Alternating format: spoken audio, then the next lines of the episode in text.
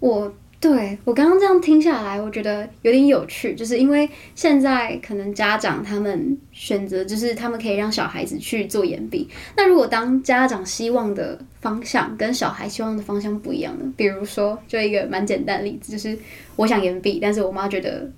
为什么你不继续就继续这样做下去？你为什么就是他可能会用那个世代的他的一些脉络跟想法去想说，现在的小孩、他们就应该，或是他们可能处境是差不多的，可能没有学过人口学啊，没有预测未来，对，他可能就会觉得说，哎、那小孩你就是你就是跟我你跟我你跟我一样，你就是顺顺的路继续走就好。可是遇到小孩就觉得说，就是孩子的想法就会是说，哦，我可是我，可是我不知道自己要什么，可是我觉得我不够好，我想要继续钻研。遇到这种冲突的时候，老师你会怎么看？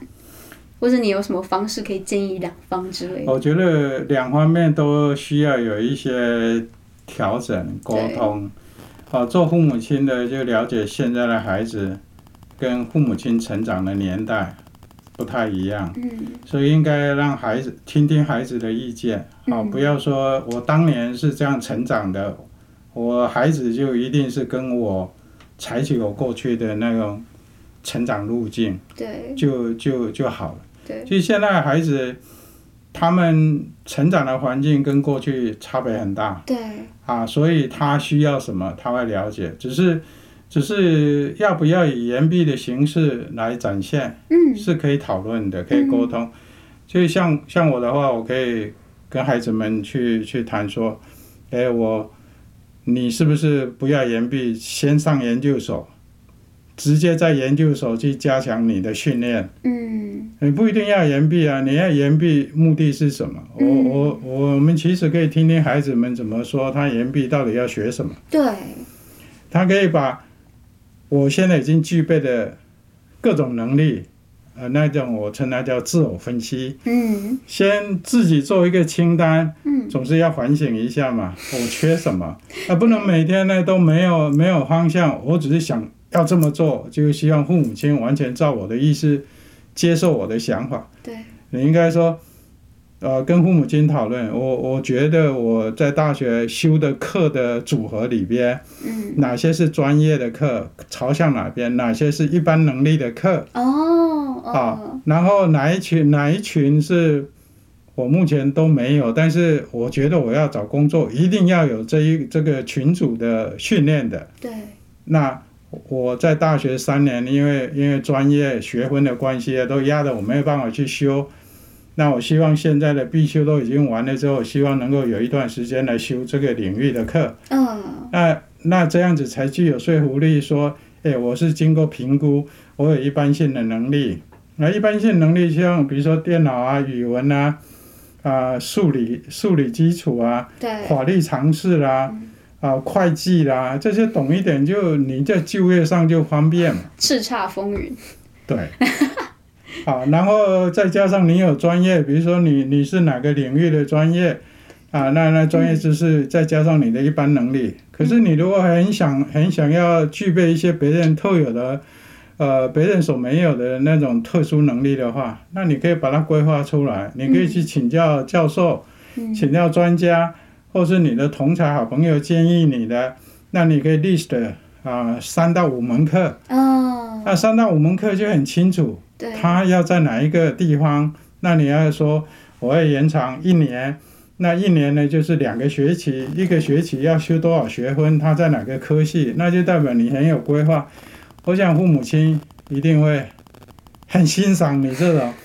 对分自己析非常了解决解问题的能力。对对，甚至你要这样的能力是在台湾的研究所，还是研毕一年，或是研究所的训练条件会比较理想。嗯，你可以做个比较，对，你换另外一个双修的科系，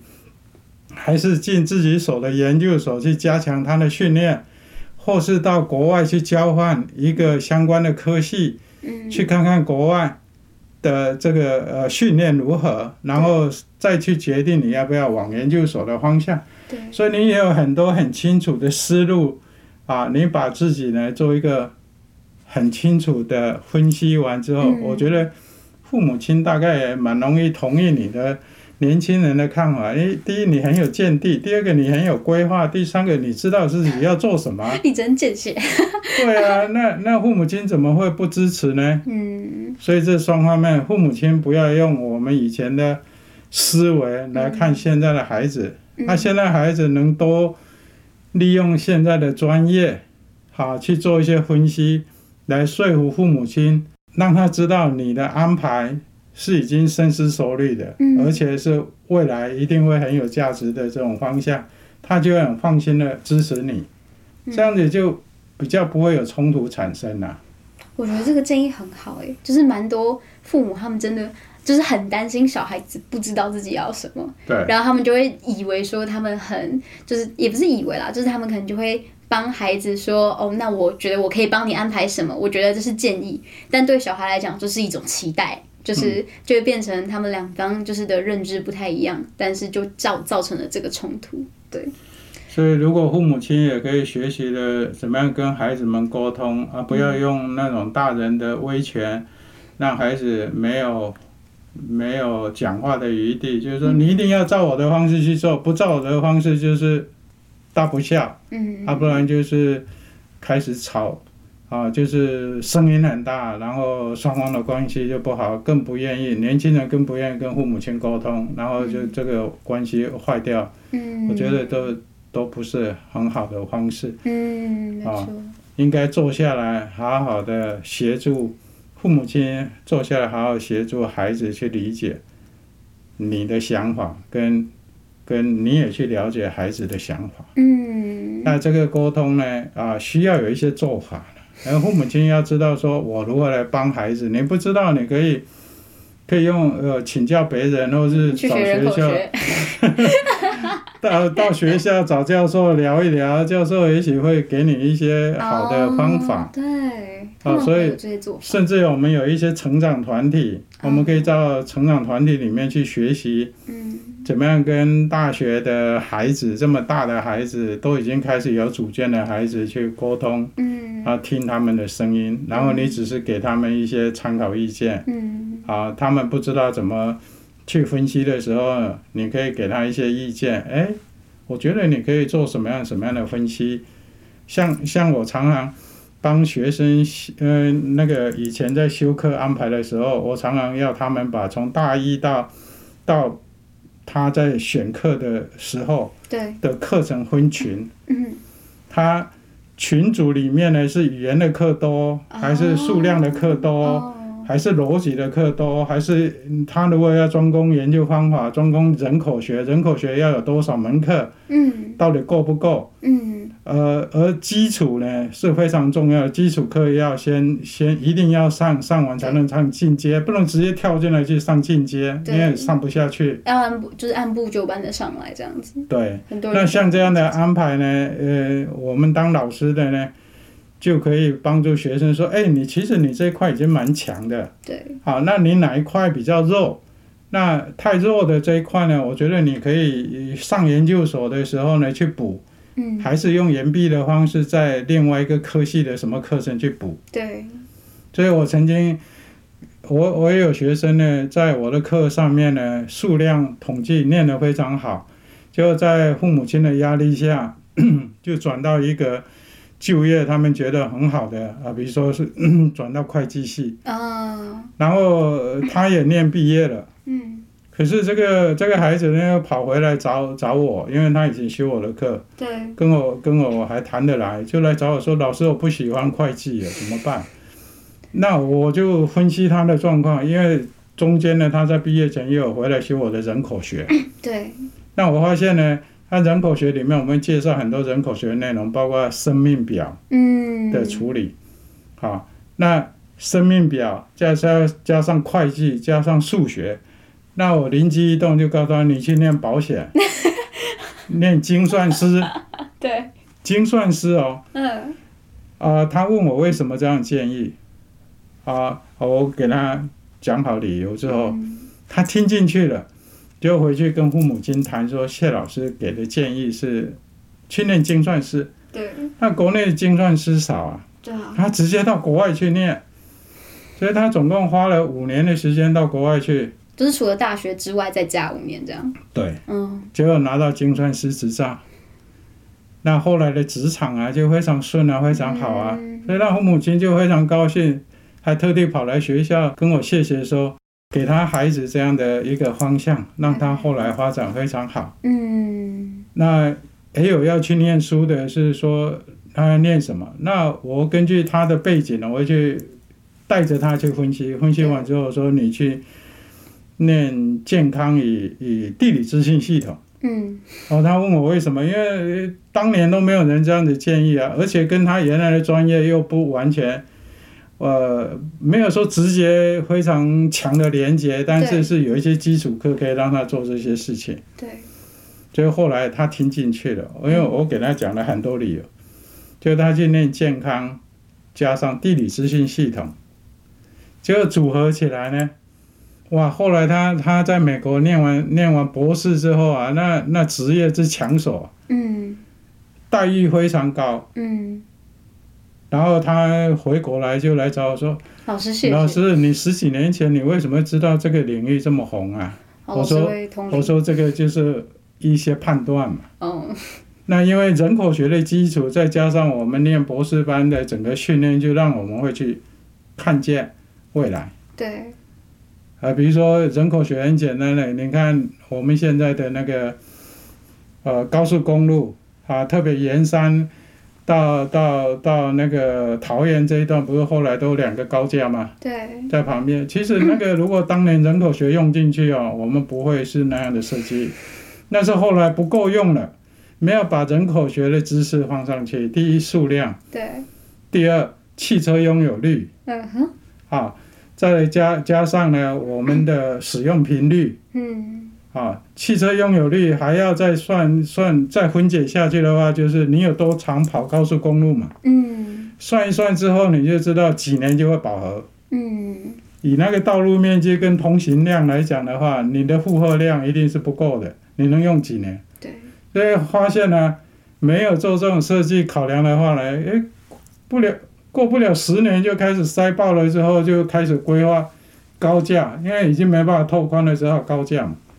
所以人口学非常的重要，嗯它不是数量的问题，它数量所衍生出来的很多应用，商业应用、工程应用，啊，地方规划，啊都有包含在内，很多的政策，所以国外人口学非常红耶。台湾大家都不念人口学，可能他们都觉得太数字化太难了，不是，其实人口学啊，管管数字的部分还是给一些专家做就好了，嗯因，为它要数量模型嘛。对，可是你利用人口学的知识，可以做很多的事情。几年前我们在人口学会啊，嗯我们就建议各大专院校呢，应该开人口学程的课。嗯啊，人口学程啊，因为台湾人口老化速度太快啊，我们让年轻人知道人口老化是要让年轻人预备，不要到老的时候才去处理老化的事，而是在嗯年轻就处理老化。举一个很简单的例子，就是老人照护。嗯我们如果有老人照护的保险，那年轻人买老人照护的保单就很便宜。嗯，到了六十岁才要买老人照护保已经太单，晚了，已经太晚了。对，可是我们年轻人都觉得我用不上，我不需要，而等到事业一忙完，成家立业完了，孩子长大成人的时候，才想到，哎，我需要这样的服务，嗯来不及。对，所以我们其实想要上这个课，是让大家可以先预见未来，采取一些成本比较低的人生规划。嗯所以我们课程设计上就有医生啊，有人口学家呀、有保险业者啊，让大家介绍一门课，啊，从头到尾，并不是要要让大家快快老，而是让大家准备以后。很多人觉得，那我现在缴这个我又用不到，我说最好用不到。嗯人生很多事是不要用到最好啊。嗯，的确，对，所以像这种呃老人照顾的这种保单，你如果没有准备，没有提早意见，你可能要用很高的成本。像我现在去买，没人要卖给我了，那么贵，嗯啊，这个就是人口学的训练，让我预知到预接下来预知到需要什么，这整个社会的动态太快，对，包括个人也是一样，个人家庭是这样，社会整体更是这样。对，那社会的整体当然要国家去规划、去擘画。嗯，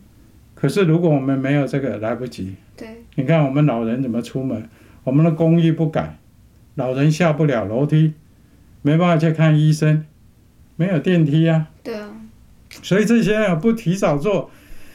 个别家庭给个别家庭解决，你公众的事情政府不解决，不创造机会让大家可以在政府的政策带领之下提早去做这些事情，政府的所有构想都要走在人个人的思考之前呐、嗯不能落后了。嗯，那这些呢，都是我觉得人口学的训练是非常好的，对，因为它可以应用到各种不同的层面嗯。所以人口学，请大家不要误解，它只有算数字， 好，哎，数字是统计学家，是人口学家，我们称它叫数理人口学家的事情嗯啊，数量有多少会生多少个 baby 嗯，啊，啊，这些我们有一定的叫做人口人口预测。对，啊，那是一种专一种专业技术没错，啊。那生命表，一个孩子出生，如果让他进入时光隧道，用现在所有的人的这种生活死亡的机会去去存活的话，他预期他一生可以活多久？嗯，那就是平均余命。那平均余命可以应用到工作，叫做工作的余命。嗯，一个人进入职场，可以在这个职场上停留多久？对，不管你换到哪里工作，你会在职场到退休，退休可以，你现在要不要延？数量上面会有多寡，其实都可以算。嗯，因为这样，所以可以到保险去做精算。所以建议大家多练练人口学。我刚刚才准备要问说，就是假设就是今天我们刚刚讲到嘛，前面一个是如果是孩子跟家长他们在讨论说自己未来要做什么，如果小孩不知道自己要做什么，他可能大一到大四，他一直不喜欢自己的，就是一直不太确认自己要做的事情是什么，那老师会给他什么建议？就假设他没有办法去找一些说什么自己到底。就是他喜欢的东西有什么分类，因为他都不喜欢这样。然后刚刚就想问老师，结果好像已经被回答，就去读人口学吧。 读人口学是一种，另外一种呢，我觉得以前呢，我们电脑还没有完全电脑化之前哈、我们大学生呃选课的时候要去找导师盖章。哦，那现在的电脑选课之后呢，导师呢没什么作用，所以在学生选课上，老师没有给给建议的机会。嗯，那我觉得大学生在大学的时候应该多跟导师去互动。因为嗯，现在很多大学生，包括我自己当导师，除了跟一学期跟导生吃一次饭以外，我的导生几乎不太不太来找我，嗯少数少数几个会跟老师很亲近的会来找老师，呃，聊讲天好话啊、干嘛说话啊、关心老师啊，老师也会关心他呀，对，很少数，大部分的都是因为电脑化的关系，不太需要导师。有了，或许有了隔离隔阂的感觉。对，那那以前那种制度呢，我们就会当导师的就会跟学生谈，他在选课的时候，我就会看他其他的，你其他的那个那个课啊，修了哪些课，那你现在搭了搭什么课，这样子是不是一个很好的安排？我们会提早给他建议，哦，然后甚至于他要就业还是要升学，要就业要准备些什么样的呃能力，对，要升学要具备什么样的基础？像像我的专业，我都会建议学生呢一定要上统计跟研究法。如果你要升学的话，啊，要继续深造。嗯，那这种老师跟同学的互动里面啊，就提早让他在课程跟的设计，包括他的专业训练跟一般能力的训练上面会搭的比较好。嗯，他就不会浪费太多时间。那现在的学生呢，不太找导师，然后念就选了一些课啊，自己没兴趣念，然后就要么就退选对，啊，要么就成绩不好，然后到最后呢，就就就开始出现兴趣的问题，就又休学啦，又又又又很多很多不一样的安排啦。对对对对对，如果有一个有经验的呃老师、教授可以帮忙同学做这样的规划，好，的建议，嗯那我觉得同学可以减少摸索的时间。嗯。当然，你不一定要每一件事情，我我我常常跟学生讲，老师给你的建议，你不要全全单照收对啊，你应该想想对，你自己，然后你照这样的方式去规划。嗯啊，所以以前的学生啊，毕业了之后呢，到现在呢，我们常常会有联络的，嗯那就知道哦，他们后来发展的很好，就是因为在大学的时候储备了什么样的能力。嗯那我觉得那那个是一个很好的导师制度。嗯，那因为因为资讯化之后，导师制度已经变成聊备一格了，对，同学跟嗯跟老师之间的互动很少很少，不像以前。那制度的改变，当然包括那导师的设计也是一样嘛。对，好的确，以前以前我们是一个导师进来，从大一带到大四毕业，嗯现在是同学每学期都可以换导师。那原则性是说你选择性增多了，可是你跟某一个老师的相处了解就没那么呃那么那么深。对，当然，你可以说我了解每一个老师，那当然很好。你如果跟每一个老师都有很好的呃互动关系，那那是很好。对，但是很多呢都是每学期都去换一个导师，然后也不太跟导师有互动。那这样四年完之后，蛮可惜的，可惜啊，对，因为其实大学的教授有很丰富的经验啊对，啊，起码他在国外历练那么长的时间，再加上教书生涯，只要教授不是强迫说你要做这个做做那个来帮我做这个，而是 而是一个建议给你做做规划对，啊，做决策的参考。我对觉得这样的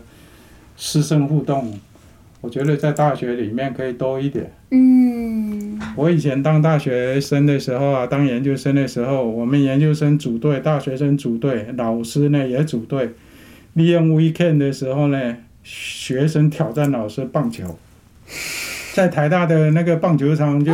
weekend 打，然后眷属都来了，现在然后我还有们吗在球场上面很久都没有了。嗯，在球场上面，学生以打败老师的球队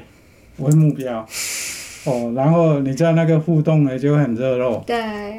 非常好。结果到现在呢，我们那些老师，我的老师啦退休了，但是对我们都还还常常碰面，嗯，那就是当年这种师生的互动对。所见下的缘分。我觉得师生互动真的，这个真的不能用体制去，应该说也应该说，它不能用制式化的方式去增进同学跟导师之间的关系。对，但是他可以透过平常的生活，或是你把老师跟学生就是融入在同一个场域里面，他们就会自，他们就会开始培养一些关系。没错。对，所以没错以前有老师跟学生组队参加学校的竞运赛，动会啊、对竞赛啊，或者是系里面的队呢，分年级去跟老师、教职员要自己组一队了，嗯，然后跟大学生，有时候是分年级，有时候是大学生合起来当一队，嗯啊，研究生一队。嗯，那这种活动现在其实没有了，因为资讯化的关系，是大家都那个互动的对象变了。他每天呢就拿着 Line，呃，拿拿着手机跟远方远方的朋友在联系。嗯啊，这这当然有好处，但是有时候已经过度依赖了这种现代线上的，的资讯流通这样，所以甚至于上课也会影响了。啊然后很多同学就是手机一直开着，然后老师在上面讲课，他实际上是心都在那个手机上的讯息，对而不是在老师谈的内容。对，所以其实资讯的年代里面，学生的学习的方式可能要有一些调整，因为有很多的方便。以前我以前我们在念念书找资料的时候啊，是非常非常不方便的。可是现在呢，你只要上去到资料库，到 Google 一下，那什么讯息都有。嗯，所以你资料搜寻呢就降低了很多时间啊，减少了很多成本。那照道理应该你的阅读数量、广度、深度都会都会更好。嗯所以其实现在应该是很轻年轻人很容易发挥，呃，他的学习力的时候，对，好，所以我我常常会建议年轻人的学习要采取主动，嗯好，那我特别我在上课的时候，常常跟同学讲，你要在家里预习，然后把你的问题带来课堂上解决，不要来课堂上听课，把问题带回家，然后家里的书房呢就变成问题的储 藏室。好，问题还蛮精辟一的二三，我通通塞进去，对等到期末的时候全发部现爆掉，全部爆掉，因为问题对都在家，都都在你的书房里。对呃，所以这种学习的方式方向要颠倒。对，那我们同学又普遍不敢问啊，嗯，的确，呃觉得怕人家笑，怕同才笑，怕老师笑，所以不敢开口。我觉得真的听老师蛮多建议的，不管是从就是可能从个人、从我们学生的角度，还是对从家长的角度，或是从整个社社会结构、整体教育制度的角度，我觉得都有蛮丰富的解析。这样子，对我也从里面看到了蛮多，就是真的是世代间的一些想法的差异。对，我也觉得也在这一次的就是谈话里面获得了解答，这样子。那我们就是嗯，谢谢我们的雨生老师，谢谢，谢谢，谢谢大家。好。这次谈完了所谓的言必，其实，在言必背后面讲到的很多东西，都是在讲说，呃，我们这个世代在面对很多抉择的时候，我们的想法是什么，然后我们的呃主张，还有我们的价值会怎么去判断很多事情。在下一个月份，也就是二月的时候，我们就会讲到，如果今天我们延毕以后，我们选择的是海外交换，或是我们未来选的职业选择是出国工作，我们会怎么看？然后又或是我们会遇到哪些挑战？那我们就静待下一期的节目吧。这里是人口异温层，我是小鱼，我们下次见。